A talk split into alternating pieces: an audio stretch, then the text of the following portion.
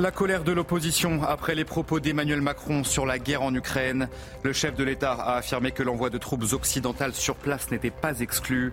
Réaction également de plusieurs pays européens ainsi que des États-Unis et de la Russie. Nous ferons un point très complet sur toutes ces réactions dans un instant. Des plans de sécurisation des Jeux Olympiques de Paris ont été dérobés. Un employé de la mairie de Paris a porté plainte pour le vol de son ordinateur ainsi que de plusieurs clés USB.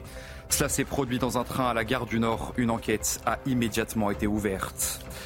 Gabriel Attal au salon de l'agriculture ce mardi, un déplacement du Premier ministre qui s'est déroulé dans le calme. Trois jours après celle très mouvementée du chef de l'État, Gabriel Attal a échangé avec les agriculteurs ainsi que les syndicats dans les allées du parc des expositions, avec comme objectif assurer le service après-vente des annonces faites par le gouvernement. Et puis à Drancy, en Seine-Saint-Denis, un enseignant d'une école primaire a été mis en examen et incarcéré pour des chants à la gloire de Daesh. Ce professeur franco-algérien a été suivi par les services de renseignement, mais il était inconnu de la justice. Vous verrez tout ça à la fin de ce journal.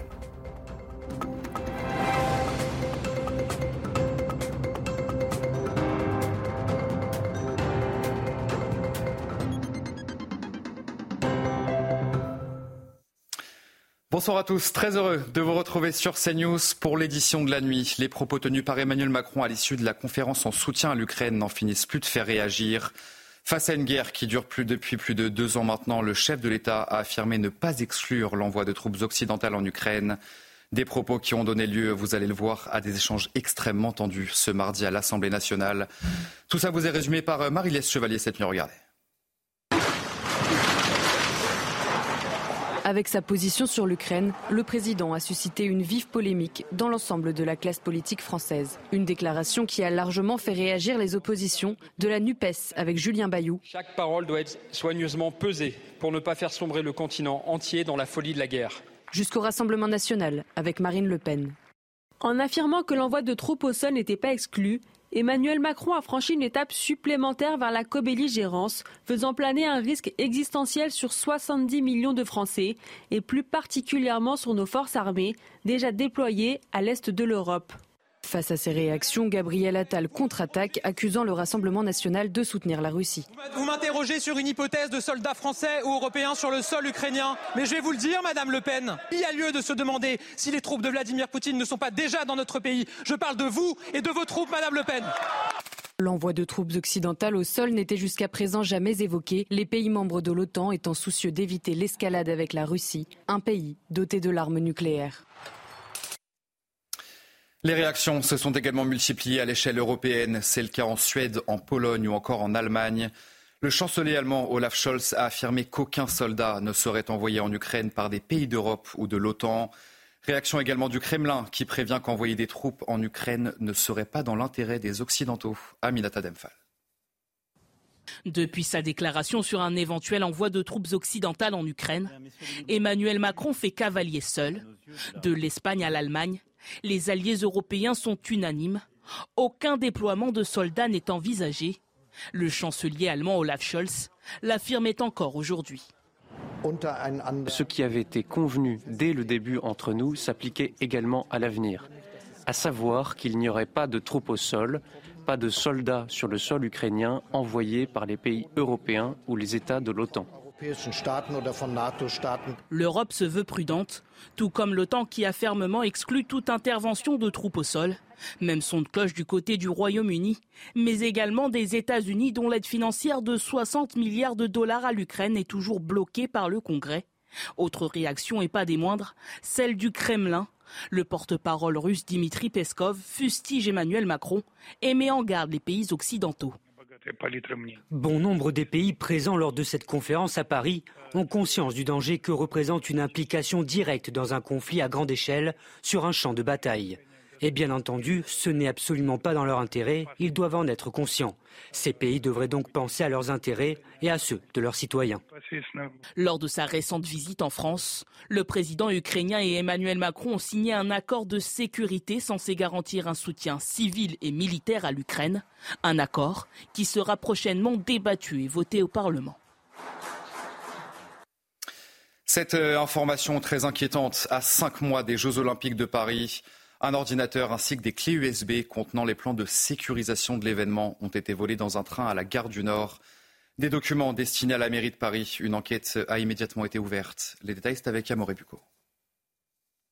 Un ingénieur de la mairie de Paris a porté plainte ce lundi. Il s'est présenté aux alentours de 19h30 au poste de police de la gare du Nord et a expliqué aux policiers eh bien, qu'il s'était fait voler sa sacoche professionnelle euh, dans le train. Dans cette sacoche, un ordinateur, deux clés USB, mais surtout le plan de sécurisation des Jeux Olympiques à venir. Alors, sur le contexte du vol, eh bien, euh, ce fonctionnaire a expliqué que les faits s'étaient déroulés entre 18h30 et 19h sur la voie 18.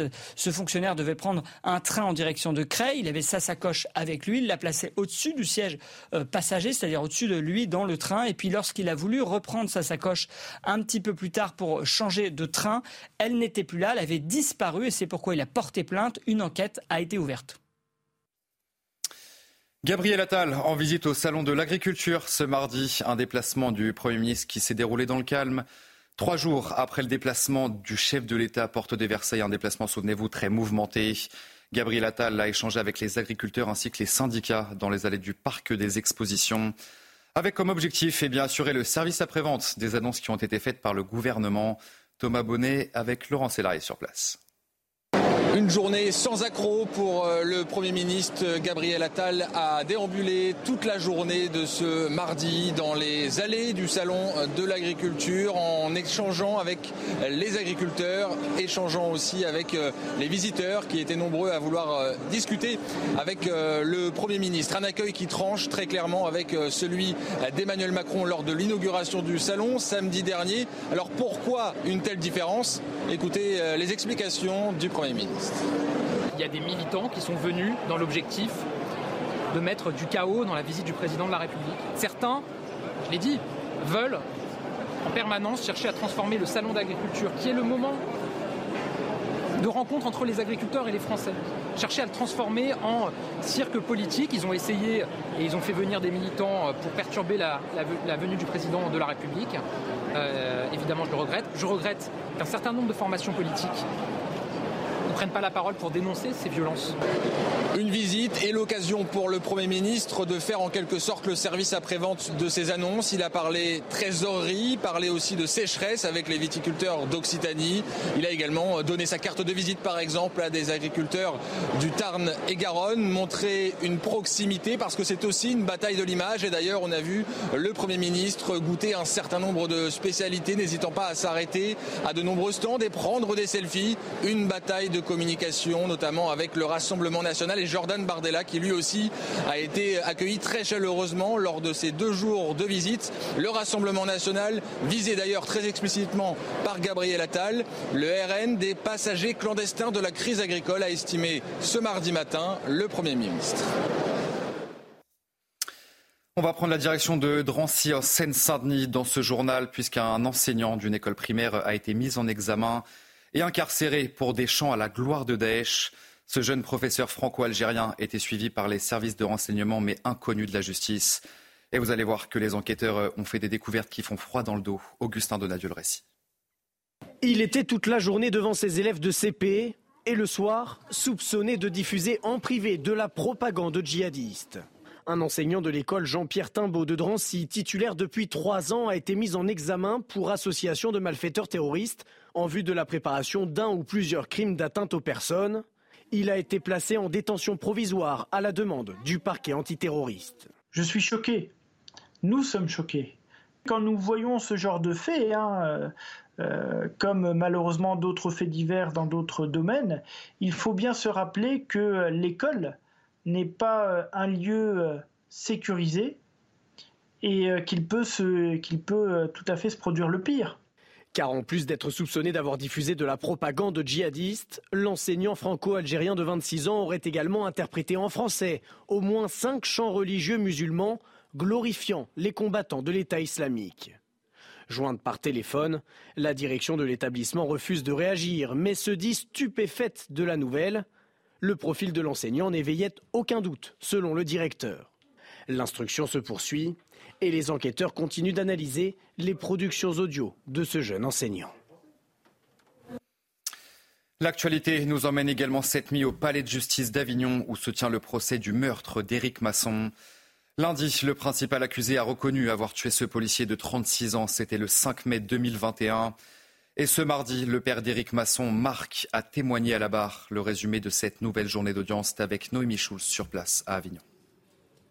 Je vais vous expliquer les circonstances dans lesquelles j'ai appris que je venais de perdre un enfant. Ce soir de mai 2021, Marc Masson reçoit plusieurs appels en l'espace de quelques minutes. Un collègue, son fils cadet et puis enfin le chef d'Éric, son aîné. J'ai dit il est mort, il m'a dit oui. Le début, dit-il, d'un chemin de croix qui ne finira jamais. La bâche à cadavre, croyez-moi, j'en ai ouvert, j'en ai fermé, poursuit ce policier aujourd'hui à la retraite.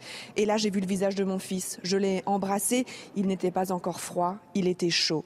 Cet homme de 66 ans évoque avec pudeur la tristesse qui emporte tout. Ces petites filles qui, pour euh, la fête des pères, vont déposer des cailloux au cimetière. Il a fallu que j'intègre l'idée que je ne reverrai plus Eric. Les circonstances ne m'intéressaient pas. Ce qui comptait, c'était le deuil. Dans la salle, des larmes sur des dizaines de visages. Même le président de la cour d'assises a du mal à cacher son émotion.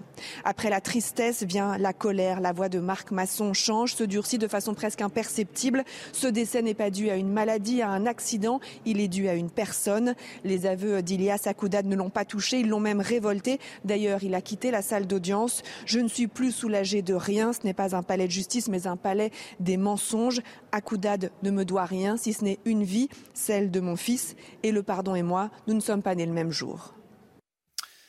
Dans le reste de l'actualité, 72 armes à feu et plus de 3000 munitions ont été saisies chez Alain Delon. Une perquisition a lieu la semaine dernière à son domicile de Douchy, situé dans le Loiret. L'acteur de 88 ans ne bénéficiait d'aucune autorisation lui permettant de détenir une arme à feu.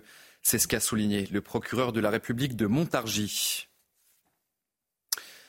Des centaines de réfugiés africains en provenance de Mayotte sont arrivés dans les Yvelines. Tous ont été accueillis dans le château de Tiver-Valgrignon, qui avait déjà hébergé des sans-abristes il y a quelques mois. Les réfugiés africains qui ont obtenu le droit d'asile devraient rester sur place quelques semaines. Yael Benamou, Thibault Marcheteau avec Tony Pitaro. C'est dans les annexes de ce château du XVIIe siècle que 195 réfugiés africains ont été accueillis dans la nuit de dimanche à lundi. Propriété de l'État, les bâtiments sont inoccupés depuis novembre 2022.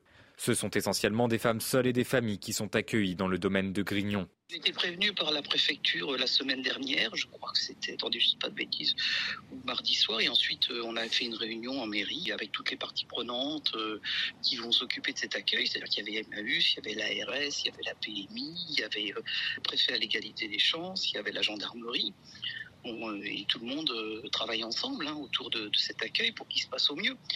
Les administrés ont été prévenus lundi matin par voie postale. On vient de recevoir un courrier dans nos boîtes aux lettres concernant euh, la nouvelle venue de migrants euh, sur le site de Grignon.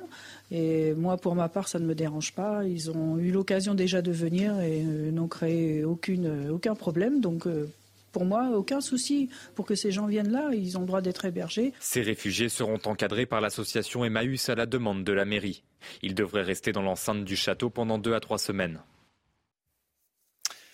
Et puis la star du PSG, Kylian Mbappé, a dîné ce mardi soir au Palais de l'Elysée en compagnie d'Emmanuel Macron ainsi que de l'émir du Qatar, qui est arrivé à Paris pour une visite d'État qui doit durer deux jours. Le Qatar s'engage d'ailleurs à investir 10 milliards d'euros dans l'économie française à l'horizon 2030. Et vous le savez, le pays joue un rôle également de médiateur entre Israël et l'organisation terroriste du Hamas et œuvre actuellement pour une trêve dans la bande de Gaza. Les précisions, c'est avec notre spécialiste des questions internationales à CNews Haroldiman. Le Qatar peut facilement parler au Hamas qui a un bureau dans l'Émirat. Le rôle spécial de la France consiste à traiter aussi le dossier annexe du Liban, afin d'éviter que les miliciens du Hezbollah ne provoquent une deuxième guerre contre Israël. Depuis quelques jours, le président américain Joe Biden estime qu'un accord de trêve est possible entre le gouvernement israélien et le Hamas, groupe terroriste. Le Qatar en est l'intermédiaire principal. La date visée avant le ramadan qui débute le 10 mars. Les 130 otages israéliens devraient être libérés par petits groupes, couvrant la durée des 40 jours du jeûne. Des prisonniers palestiniens seraient libérés des geôles israéliennes en même temps. La trêve est importante pour Washington, Paris, Bruxelles, Berlin et le Caire qui souhaitent que l'armée israélienne n'investisse pas la localité de Rafah dans la bande de Gaza avec son million quatre cent mille civils. Le gouvernement israélien, lui, n'accepte qu'une trêve temporaire pour l'instant. L'issue finale de la visite de l'émir à Paris n'est pas écrite à l'avance. Et enfin, cette histoire à peine croyable, un tueur de chats en série sévit dans le département du Var. Ça se passe au village du Castelet. Depuis un an maintenant, une dizaine de chats a été victime d'actes de cruauté. Et sur place, les habitants sont forcément très inquiets pour leurs animaux. Le reportage sur place signé Stéphanie Rouquier. Les propriétaires de chats de ce hameau du Castelet vivent dans l'angoisse. En moins d'un an, plus de dix félins ont été tués ou victimes d'actes de cruauté. Anaïs a perdu ses quatre bêtes. Le jeudi, euh, au mois de mars, euh, mon chat est venu éventrer. Donc on l'a emmené au vétérinaire. Et le lendemain, j'ai mes deux chats qui sont décédés d'empoisonnement. Son quatrième chat a disparu au même moment. Oh, je pense que c'est des gens qui n'aiment pas les animaux déjà. Ah oui, oui, ça fait peur. Parce qu'on ne sait pas ce qu'il peut faire d'autre. Hein. Il, même, il peut tout faire, en fait, je pense. Fanny habite à quelques mètres de chez Anaïs. En juin dernier, son chat, Roméo, s'est fait tirer dessus avec un pistolet à air comprimé. Il a reçu plusieurs plomb dans la patte. La semaine dernière, Croque-Mou, son deuxième chat, a été empoisonné. Il souffre à présent de séquelles neurologiques. On les aime beaucoup, mais pour euh, tous les deux, on en est à plus de 5000 euros en niveau frais de vétérinaire. C'est compliqué. Ses habitants ont déposé plainte à la gendarmerie. Une enquête a été ouverte. Mais en attendant, les propriétaires d'animaux de compagnie du quartier évitent de laisser sortir leurs bêtes sans surveillance. Et enfin, on va terminer ce journal sur une triste nouvelle, puisque nous avons appris ce mardi soir le décès de Jean-Pierre Soisson, ancien ministre de Valéry Giscard d'Estaing et de François Mitterrand, ainsi que maire de la ville d'Auxerre. Ce responsable politique luttait depuis de longues années contre un cancer. Jean-Pierre Soisson nous a quittés à l'âge de 89 ans. Vous restez bien avec nous sur euh, CNews dans quelques secondes, votre journal des sports.